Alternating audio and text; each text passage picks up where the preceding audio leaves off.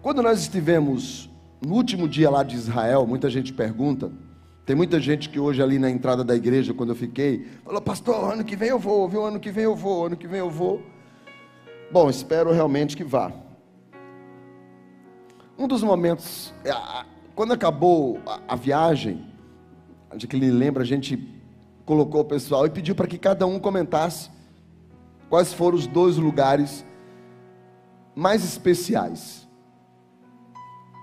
e claro, todo mundo falou que era o túmulo de Jesus vazio, que o túmulo de Jesus vazio gera muita emoção. E cada um também colocou algum lugar.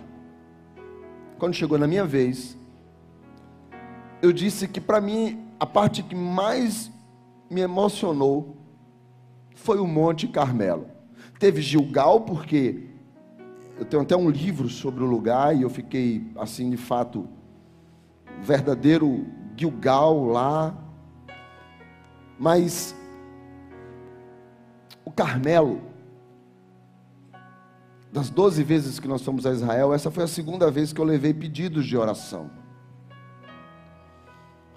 E num determinado, depois que nós ministramos ali, oramos pelas pessoas, e aí fomos lá em cima, tal. Quando a gente desceu, nós entramos em uma trilha não é? Eu, pastor Leonor, pastor Júnior, Natália, pessoal, Marcone, a, a, o Tom, Cris, Jaciara, o pessoal da oração. E nós, nós levamos os pedidos de oração para queimar. Quando nós estávamos queimando aqueles pedidos no Carmelo, e a palavra Carmelo é, é uma palavra chamada Carmel, que significa jardim fértil, ou a vinha do Senhor, um campo agrário fértil, e apesar de ser um monte que não dá para tirar dali, o monte está ali, é um monte, não tem como tirar um monte dali. Não é? é um monte que tem aproximadamente entre 20 e 23 quilômetros de planície. Existe a parte mais alta, que é o cume do monte, mas ele é um monte que se estende aproximadamente uns 20 a 23 quilômetros. E esse jardim fértil, esse jardim do Senhor, esse lugar, essa vinha do Senhor, quando, quando nós colocamos os pedidos ali, e colocamos os pedidos, acho que o, o Gabriel também estava, eu sei que nós colocamos os pedidos ali, e, e, queimamos os, os pedidos com muito cuidado, não é? Porque já houve crente que levou pedidos ali, queimou e tocou fogo no lugar. Então a gente com muito cuidado ali, colocou em cima de uma pedra. Inclusive, quem, quem quer ver pode olhar isso, porque está no Instagram da, da Igreja Canaã. E a gente ali orando. Naquele momento, quando eu olhei aqueles papéis tocando fogo, me veio essa mensagem no coração. Porque são muitas histórias que estavam ali é? A gente tocou fogo naquele papel, não que tivesse nenhum significado. O significado era a oração e a fé que as pessoas creem do Deus a quem nós servimos. Mas naquele momento ali, me veio toda a história do Elias. Porque depois de Davi, um dos reis que mais é falado na Bíblia é Acabe. E Acabe tem mais capítulos na Bíblia, não necessariamente porque ele é um excelente rei, mas por causa do profeta Elias. Por causa do profeta Elias, você vai ler muita coisa sobre Acabe. Um rei que reinou mais ou menos uns 21 anos em Israel. 60 anos após, 57 para ser mais preciso, após Jeroboão ter assumido as dez tribos do norte, porque houve uma divisão no reino de Israel, e ficaram duas tribos, como as tribos do sul, que era representado por Judá e Benjamim, onde Jerusalém estava e onde estava o templo de Salomão. E as outras dez tribos que ficavam ao norte, e que se tornaram o reino de Israel. O reino de Israel e o reino de Judá. Quem ficou sobre o reino de Israel foi um homem chamado Jeroboão. Jeroboão, logo quando ele assume, ele percebe que, como o templo do Senhor ficava nas tribos do sul, ele temeu que o povo fosse adorar a Deus na tribo do sul, então ele decidiu introduzir uma nova forma de culto a Israel. Ele fez dois bezerros de ouro. Colocou um em Dan e outro em Betel. Lá em cima, em Dan, e outro cá perto da fronteira, em Betel.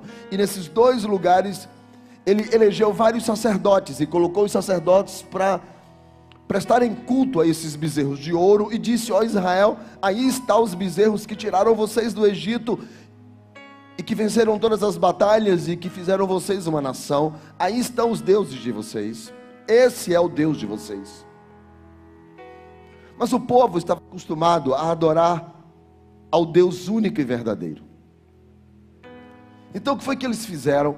Eles começaram a adorar a Deus nos montes muitos montes começaram a ser local de adoração. O povo de Israel começou a construir altares nos montes para adorar o Deus verdadeiro, já que estava sendo imposto sobre eles os dois bezerros. Muitos dos montes receberam altares, altares ao Senhor. E muitos desses montes haviam sacrifícios de adoração, e as pessoas adoravam lá a Deus. Elas se lembravam de Jerusalém, elas se lembravam do Monte Santo, elas se lembravam da presença do Senhor e elas sacrificavam nos montes. Mas com o tempo, o Deus dos montes e dos vales também começou a ser esquecido. Porque após Jeroboão, foram vindo outros deuses e todos os outros reis, e todos os reis piores do que Jeroboão e alguns chegavam a impor que Israel adorasse a outros deuses, até que Baal foi introduzido. Israel apostata da fé. Os montes que antes glorificavam a Deus têm os seus altares destruídos. E o Deus de Israel é apenas mais um entre os pantaleões de deuses que Israel agora adora. Até que, entre um rei e outro, entre um pior rei e outro, Acabe assume o reinado de Israel. Seu pai Honri compra Samaria, compra a terra de um homem chamado Semer, que quer dizer de Samaria, e lá em Samaria ele constrói a sua cidade e o que seria o local no futuro centro de adoração de todo Israel seria Samaria. Acabe casa-se com uma mulher chamada Jezabel. Filho, filha de um rei sacerdote de um povo pagão os fenícios, aonde o deus principal se chama Baal. Israel todo esquece Deus. Porque é muito mais fácil pecar do que servir. É muito mais fácil viver uma vida sem Deus do que uma vida com Ele. Eu não vou enganar você. Jesus disse: Se você quiser me seguir, tome a sua cruz e siga-me. Está escrito nos evangelhos que para poder entrar no reino dos céus é necessário que se faça força. Porque o caminho é estreito. Porque larga é a porta da perdição. Israel prefere uma vida mais fácil. Acabe não somente transforma Israel em uma nação completamente pagã, mas ele passa a introduzir deuses que foram abominados pelo Senhor. Jeremias capítulo 19, versículo de número 5. Está escrito que eram levados os filhos para serem dados como sacrifício ao fogo em holocaustos a Baal.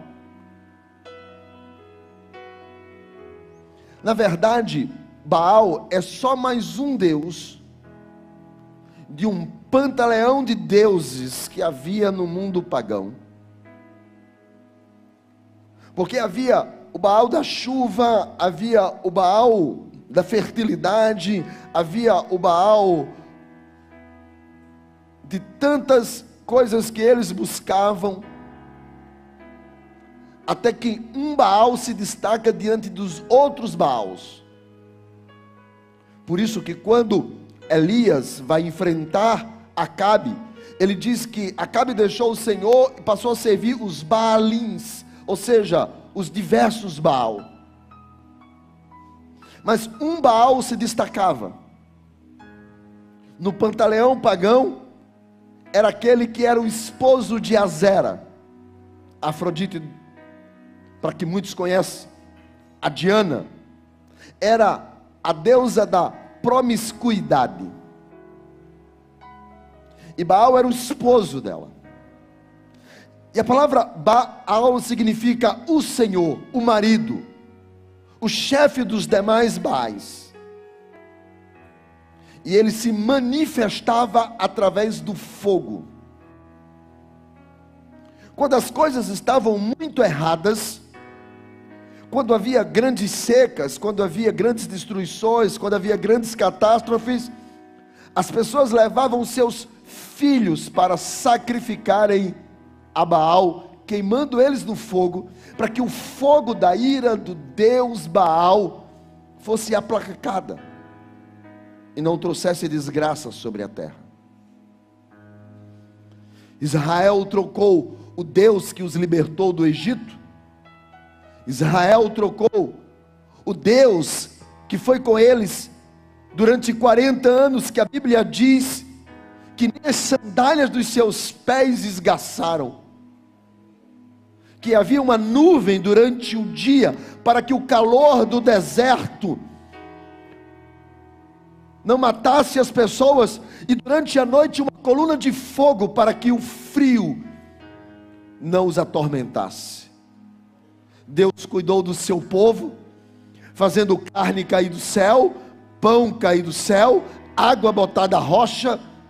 Os amalequitas não puderam vencer, os filisteus foram destruídos, os amonitas foram destruídos, porque o Deus de Israel estava com Israel. Mas agora, Israel troca Deus por Baal. A verdade pela mentira. O que não presta por uma imagem. O que presta por uma imagem. E a Bíblia vai dizer que Deus está aborrecido. Então chega o capítulo 17 de Primeiras Reis. Deus levanta um homem chamado Elias, que significa Jeová é Deus.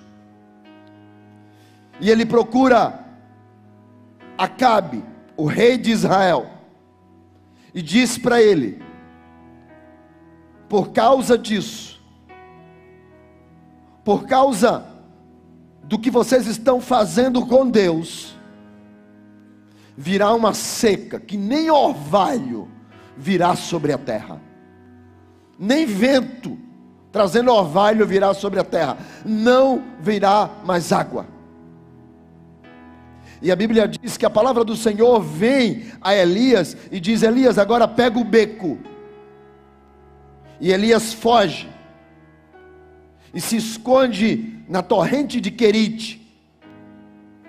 Deus o alimenta mandando corvos, levando a ele pão e carne. Mas a, água seca. Talvez vocês podem até perguntar: e a água do mar da Galileia? Nesta época, o mar da Galileia pertencia a um país pagão, não fazia parte do território de Israel. Era apenas as correntes que vinham de alguns riachos, alimentados pelo rio Jordão, e que secou. Quando seca também o Querite, Deus disse para Elias: vá se esconder fora daqui. E ele foi para uma região que hoje seria o Líbano. E lá ele encontrou uma viúva, conhecido como a viúva de Serepta. Ali ele é alimentado. O filho dela vem a óbito, ele ora, o menino ressuscita. Traz bênção sobre a casa daquela mulher, porque a seca se estendeu por toda a região. Até que chega 1 Reis, capítulo de número 18, está escrito assim: Muito tempo depois, veio a palavra do Senhor a Elias, e já era o terceiro ano, e disse para ele: Vai agora e se encontre com Acabe, porque eu vou trazer de novo chuva à terra. Elias sai de Serepta e vai se encontrar com Acabe. No caminho, Acabe está procurando água. Ele e o seu mordomo, Obadias, estão à procura de água. Eles querem água porque os animais estão morrendo. O campo está improdutivo. Eles não sabem mais o que fazer. As fontes de água se secaram. Elias se encontra com Obadias e diz para ele: Vai e diz ao teu senhor Acabe que eu tenho um encontro com ele. Eu quero marcar um encontro com ele.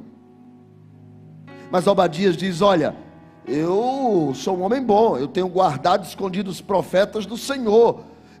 porque Jezabel está matando todo, todos aqueles que amam a Deus e que servem a Deus, Jezabel está matando. E eu estou escondendo de 50 em 50 e dando pão para eles. Aí o Senhor agora quer que eu vá dizer para Acabe que tem mandado exércitos te procurar nas nações e nos reinos, e ele não tem te encontrado porque Deus tem te escondido. Aí quando eu disser para Acabe, Elias está aí, que ele vier e o Senhor te arrebatar e levar o Senhor para outro lugar, que morre sou eu, vou não. Elias disse: Vai, porque eu quero ter uma conversa com ele. Porque o tempo da seca acabou. Mas eu quero ter uma conversa primeiro com Acabe. Obadias vai, conta para Acabe, e Acabe vem se encontrar com Elias. E quando Acabe vem se encontrar com Elias, capítulo 18, versículo de número 17, diz assim o texto: Vendo, disse-lhe: És tu o perturbador de Israel?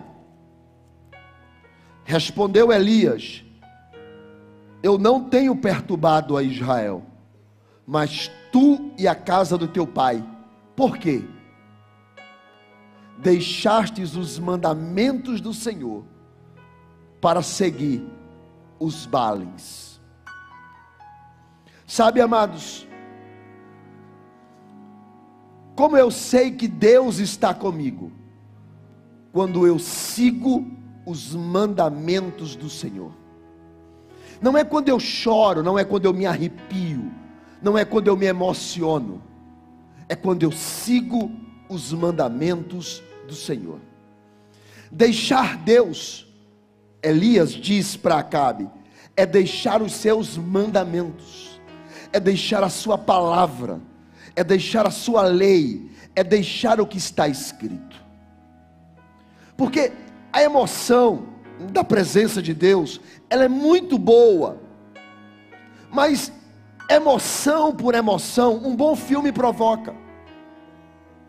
Emoção por emoção, as pessoas até choram. Outro dia desse, eu vi um camarada aí, um cantor, fazendo não sei quantos anos de carreira, estava cantando e eu vendo as meninas tudo chorando assim, desesperada, sabe, arrancando a roupa e tal. Eu disse, gente, o cara é até feio. Fosse pelo menos bonitinho. Mas desesperadas, entrando em êxtases de emoção. Quando eu sei que eu sirvo a Deus, quando eu ando na Sua palavra, quando eu ando nos seus mandamentos. Elias não diz, a, a, Acabe quer transferir a sua culpa para Elias. Ele diz assim: Tu és o perturbador de Israel. Elias falou: Ó, oh, ah, ah, ah. As coisas estão erradas não é porque eu tive coragem de te desafiar. As coisas estão erradas porque você deixou de seguir os caminhos do Senhor. As coisas não viraram seca do dia para a noite.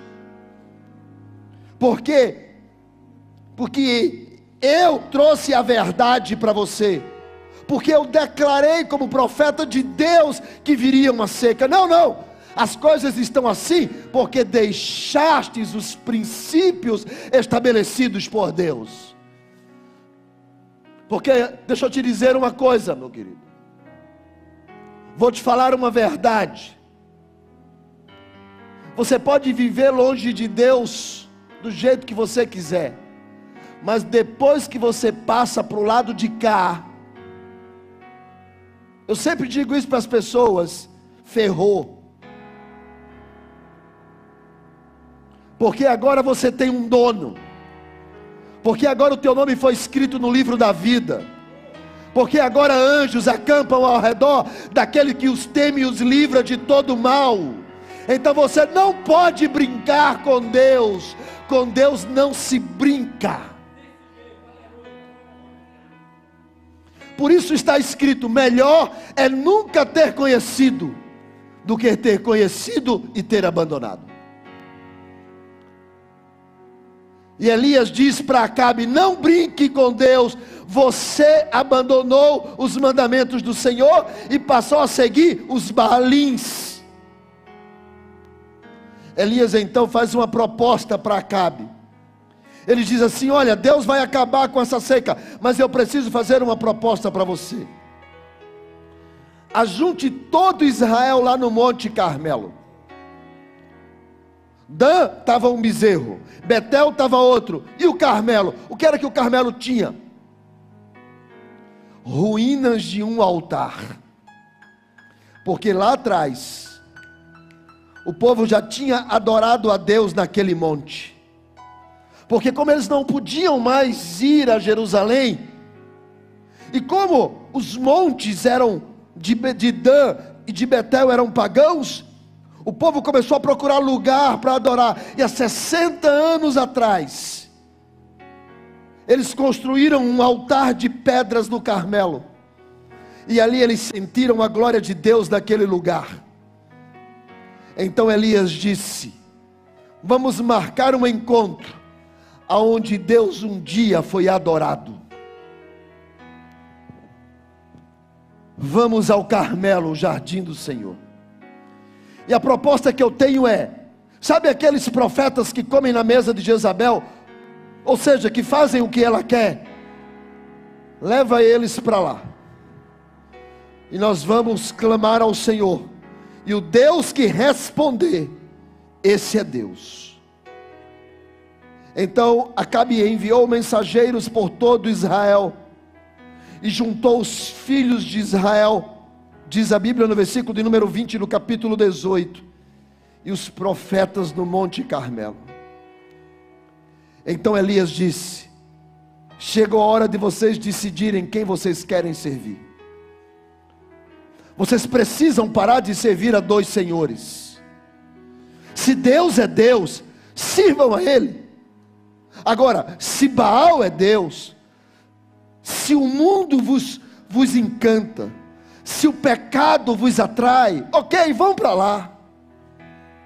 Mas escolha o que é a verdade. Escolha o que pode resolver. Escolha o que pode responder. Escolha o que está vivo. Escolha o Deus verdadeiro. Vocês precisam de parar de vacilar nos pensamentos de vocês. Precisam parar de ter dúvidas, porque o Deus a quem nós servimos é Senhor. Então os 450 profetas de Baal se aproximam. E Elias diz para eles: tragam dois novilhos. Vamos começar por vocês. Vocês são mais do que eu, eu sou sozinho. Vocês são 450. Então vocês podem escolher qual dos novilhos vocês querem. E os profetas disseram: Vamos pegar aquele dali. E pegaram um novilho, versículo de número 25. E Elias diz: Invoquem a Baal, para que ele responda. Vão atrás da mentira, para ver se ela responde. Vão atrás do engano, para ver se ele resolve. Vão atrás da pabulagem das mídias sociais para ver se é verdade. Porque o Deus verdadeiro vai responder com fogo. E, e, Elias deu a eles o privilégio, porque se Baal é o Deus do fogo, eles assim. Por que, que Elias não fez qualquer outro desafio? Porque Elias queria humilhar Baal na casa dele, no campo dele. Então ele diz: Vamos responder com fogo. Os caras pensaram: Isso é moleza, porque o Deus a quem nós servimos responde com fogo, Ele é o Deus do fogo.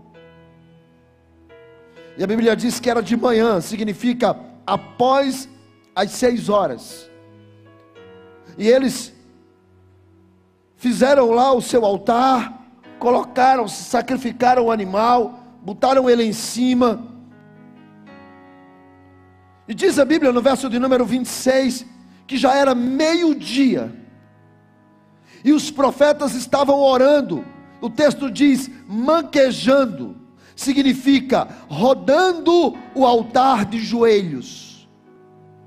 Eles estavam de joelhos, andando de joelhos em volta do altar, ao redor do altar. Mas já era meio-dia, o sol já começou a ficar escaldante. Então Elias olhou para ele e disse: Eu acho que vocês não estão fazendo muito certo, não. Eu acho que vocês deveriam aumentar o barulho, clamar mais alto, gritar. Porque eu acho que Baal pode estar, sei lá, meio zen, meditando. E vocês poderiam, sei lá, falar mais alto. Talvez ele não esteja aqui, né? Pode estar em outro lugar, atendendo a necessidade de uma outra pessoa, já que ele não é Deus e não é onipresente, porque somente Deus pode estar em dois lugares ao mesmo tempo. Baal talvez não seja, e talvez ele está lá, não está aqui. Então pode ter saído, pode ter ido resolver um problema, pode estar dormindo, pode estar viajando de férias. Por que vocês não gritam mais para ver se ele acorda? E os sacerdotes acreditavam e começaram a se cortar e derramar sangue sobre o altar. Porque qualquer coisa que você ache lindo e entregue a sua vida a ela, sem ser o Senhor Jesus, vai requerer dor de você. Somente Jesus, somente a vontade de Deus, ela é boa, perfeita e agradável. Somente de Jesus nós podemos ouvir: dou-te a minha paz, mas não como o mundo a dar. Somente de Jesus você vai poder ouvir: aprendam de mim, que sou manso e humilde de coração. Qualquer outra adoração vai exigir sacrifício, dor, lamento subir morro, arranhar joelho, esgaçasse, qualquer outra coisa que seja a um Deus que não ouve, vai arrancar de você dor na alma. Então Elias diz: por que vocês não fazem alguma coisa para chamar a atenção de Deus? Porque diferente do nosso Deus, enquanto que os homens tentam chamar a atenção de Deus, a Bíblia diz: os olhos do Senhor estão sobre toda a terra e encontram o justo, aquele que o ama. Mas diz que quanto mais eles derramavam sangue, nada acontecia. Então, passando do meio-dia, eles começaram a profetizar, diz o texto de número 29, começaram a profetizar, entregar manjares, nada acontecia. Então, no versículo 30, chegou a vez de Elias. Elias chamou todo Israel em sua volta e disse: Eu estou sozinho, eu preciso da ajuda de vocês. Venham cá. Israel veio. Porque a diferença de Baal e o Deus a quem nós servimos é que enquanto eles estavam fazendo um rito e uma cerimônia, o Deus a quem nós servimos, Ele quer gente, coração, pessoas. Então Elias diz: Se reúnam, venham até mim. E todo o povo chegou até ele. Me pergunte para quê? Me pergunte de novo. O texto diz: para restaurar o altar do Senhor. Naquele lugar ali, há muito tempo Deus tinha sido adorado, mas tinha sido.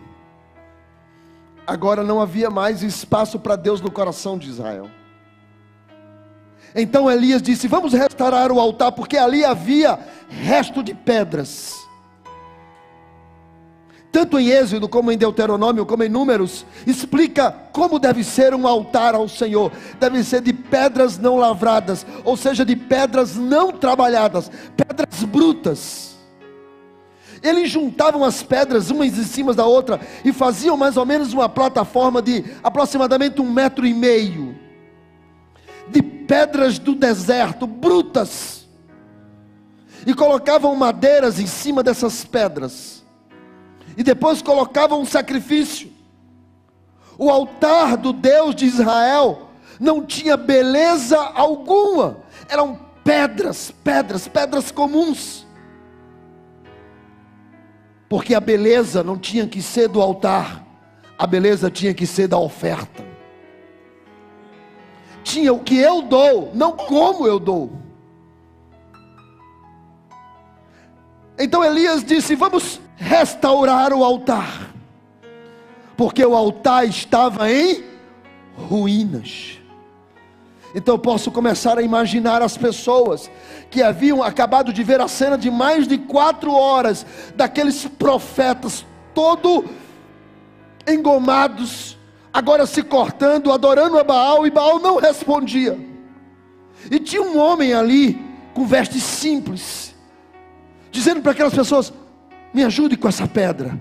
Eu posso imaginar alguém pegando a pedra, e na medida que se levantava com a pedra, começava a lembrar: há muitos anos atrás, eu vim aqui neste monte, e eu adorava a Deus nesse altar, e colocava pedra, e na medida em que ele começou a se lembrar do Senhor, Deus começou a trabalhar o coração do povo. Antes do fogo cair, Deus já estava provocando arrependimento no coração das pessoas, restaurando o altar. Sabe, irmãos, nós queremos a presença, mas às vezes o altar está de qualquer jeito. Nós queremos a glória do Senhor, mas não estamos no lugar certo. É preciso estar na casa de Deus, com o altar restaurado.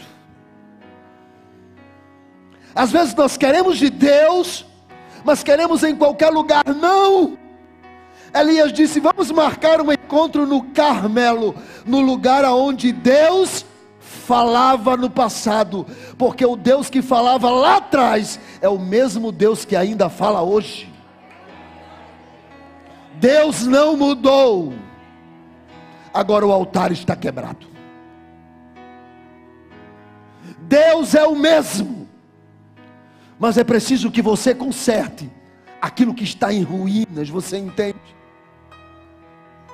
Chegou a hora de você reatar relacionamentos no seu casamento. Chegou a hora de pegar o telefone e ligar para aquela pessoa que te fez mal e você restaurar dando perdão a ela. Chegou a hora de você consertar aquilo que está errado. Você não precisa ser perfeito, mas você não pode continuar no erro. Essa é a diferença. Quem está entendendo aqui, diga amém. Nós queremos fogo, mas cuidado para não ser fogo estranho. Para ser fogo que vem do Senhor, é preciso que o altar esteja restaurado. É preciso que dentro do teu coração todo sentimento de vingança, de ódio saia. Por isso que a Bíblia diz: quando você for levar a tua oferta ao Senhor e se lembrar que teu irmão tem algo contra você, não, mas não sou eu contra ele, é ele contra mim. Você pode até dizer: mas eu não fiz nada a essa criatura. Porque eu vou te falar: tem gente que a graça e a misericórdia é pouco. Entendo o que eu estou dizendo, sim ou não?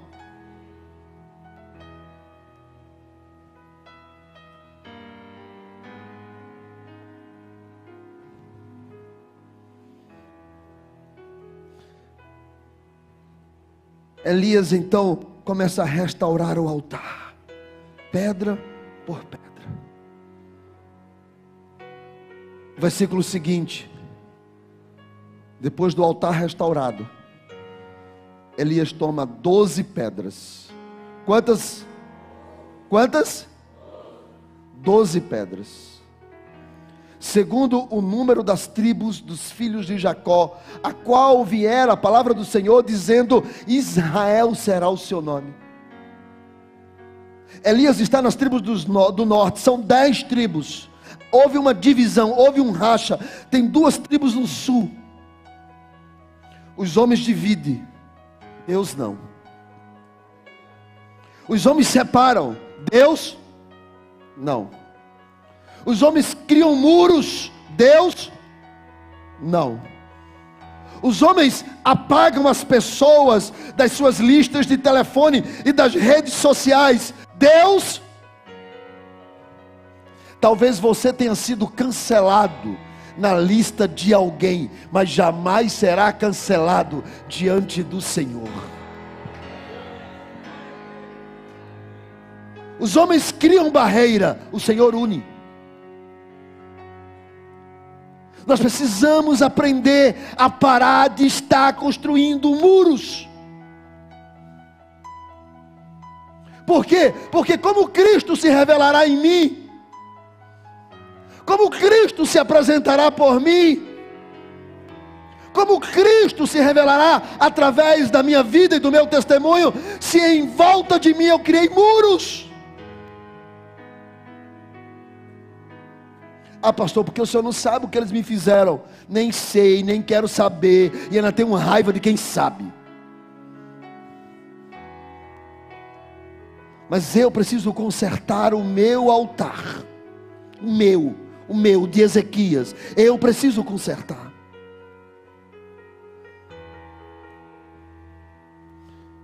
E colocar as pedras em volta. Doze tribos, doze tudo é povo de Deus. E, e ele colocou as doze pedras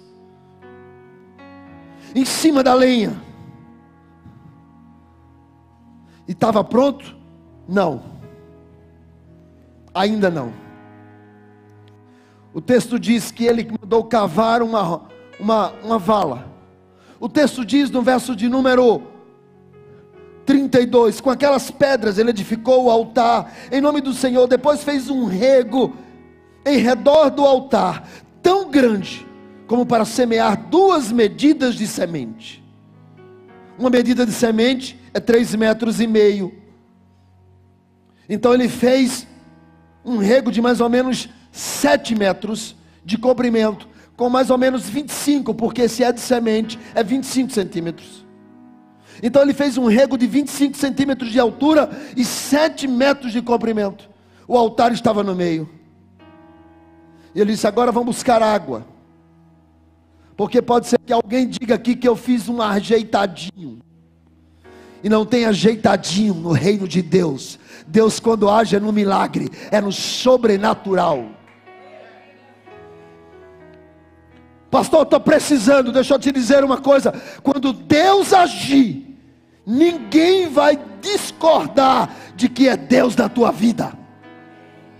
E ele diz: coloca água, e colocaram água sobre o rego. E ele disse: é pouco, coloca mais. E colocaram mais. E ele disse: vamos molhar mais ainda esse negócio.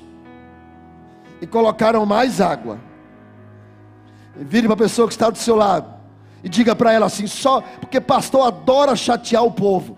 Então vira a pessoa que está do seu lado e chateie ele. Diga assim, deixa eu te dizer uma coisa. Milagre só presta grande. Então te prepara. E ele diz: coloca água, enche de água.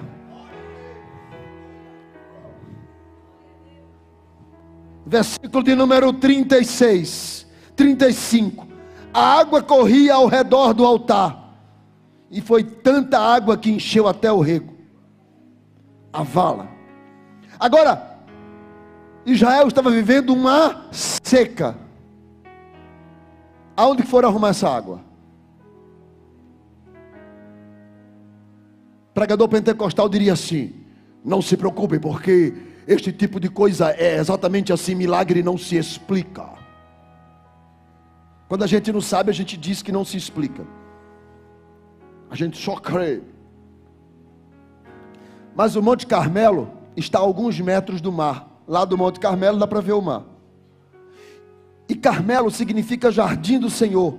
E em Israel, todo jardim tinha que ter uma fonte. E o Deus a quem Elias servia, sabia que naquele lugar tinha uma fonte que ainda não tinha secado. Então ele vai para o lugar que não me interessa como, mas tinha água.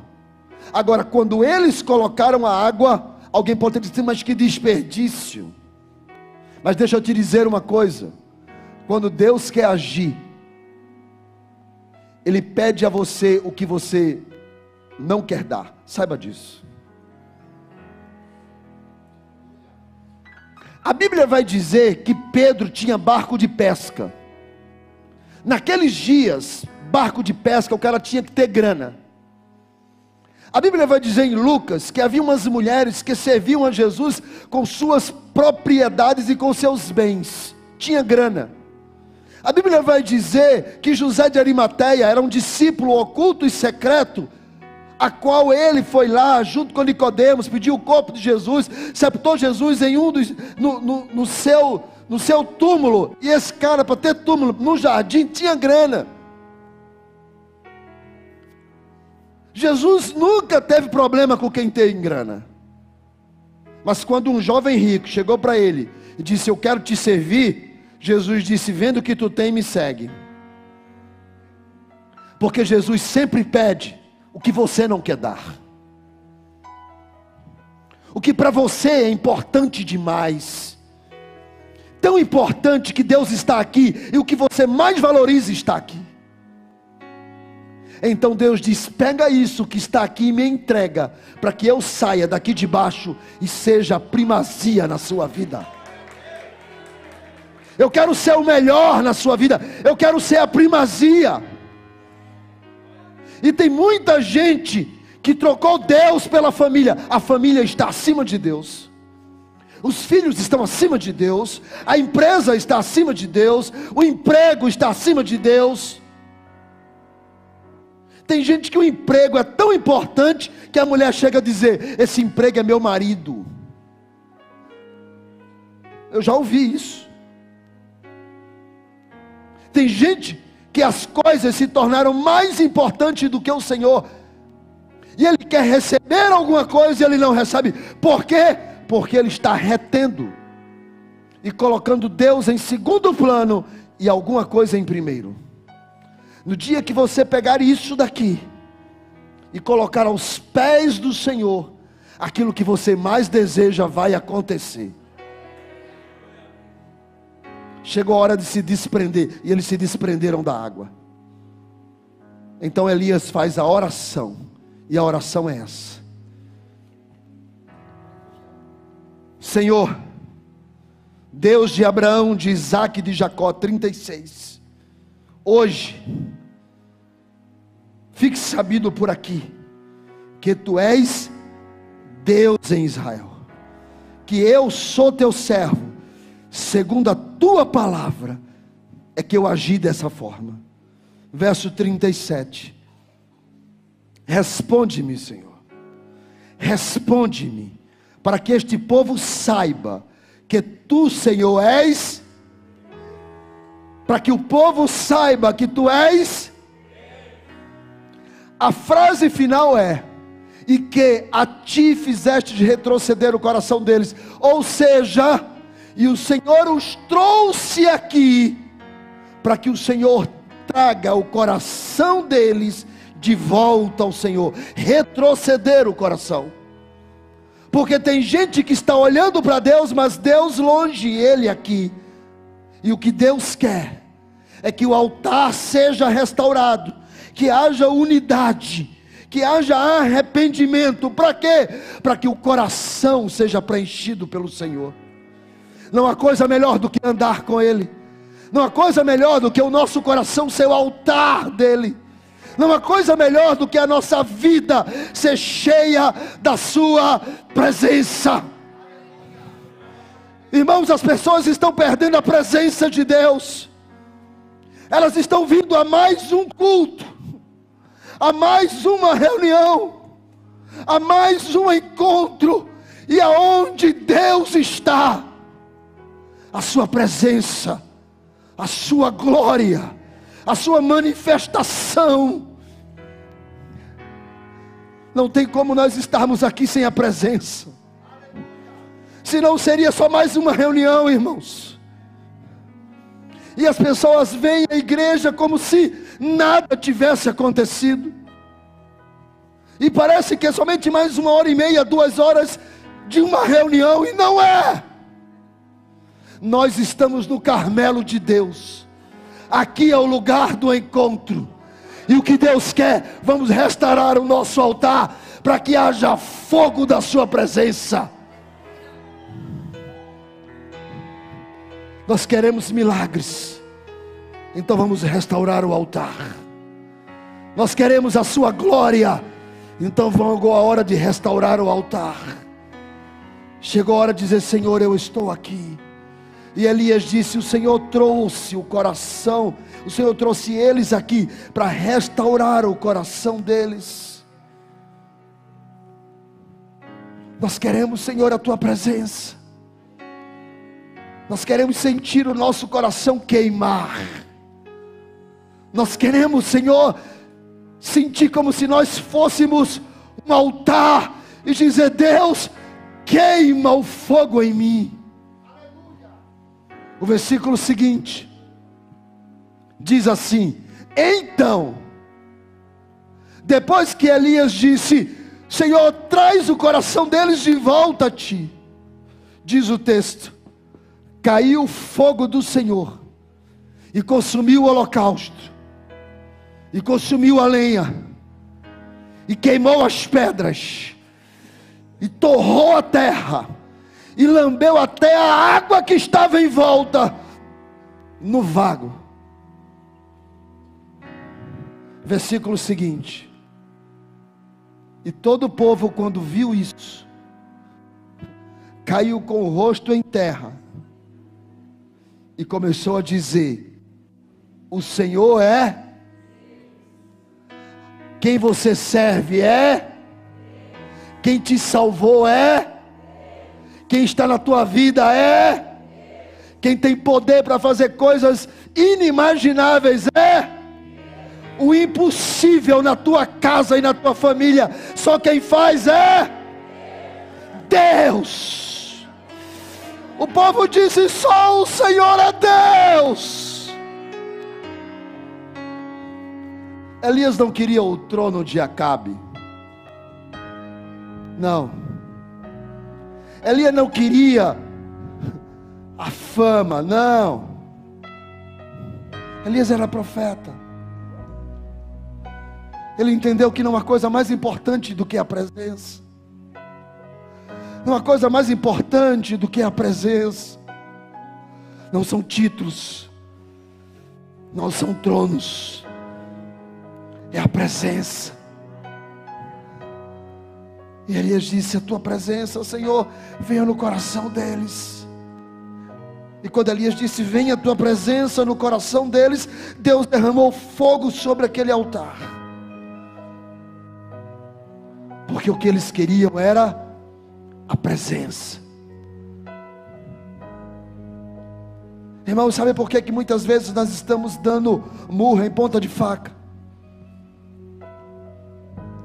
Jogando pedra no vento. Porque nós perdemos a presença. A presença. Você lembra quando você entrava no quarto? Entrava junto com você aquela presença. Quando você vinha para o culto, e você saía do culto, não era dizendo que pregação, ou que louvor, mas você saía do culto dizendo, mas que presença. Foi isso que Elias clamou em sua oração. Traga de volta, retroceda o coração deles, retroceda para um tempo, retroceda para eles lembrarem aqueles dias, retroceda para eles lembrarem aquelas horas, retroceda o coração deles a tua presença. A presença de Deus. Se você está aqui esta noite, nos assistindo, vendo essa transmissão, ou aqui, eu quero convidar você a ficar de pé. Fique de pé. Você pode ficar aí também na sua casa. Fique de pé. Eu quero que você, eu quero que você feche os olhos e diga: Senhor, enche o meu coração eu quero ser nesta noite um altar. Eu quero ser nesta noite um lugar que a tua presença me encha, me complete, me tome. Porque não há nada mais importante do que a tua presença. Não é o meu emprego, não é o meu apartamento, não é o meu carro, não são nem os meus filhos, mas a tua presença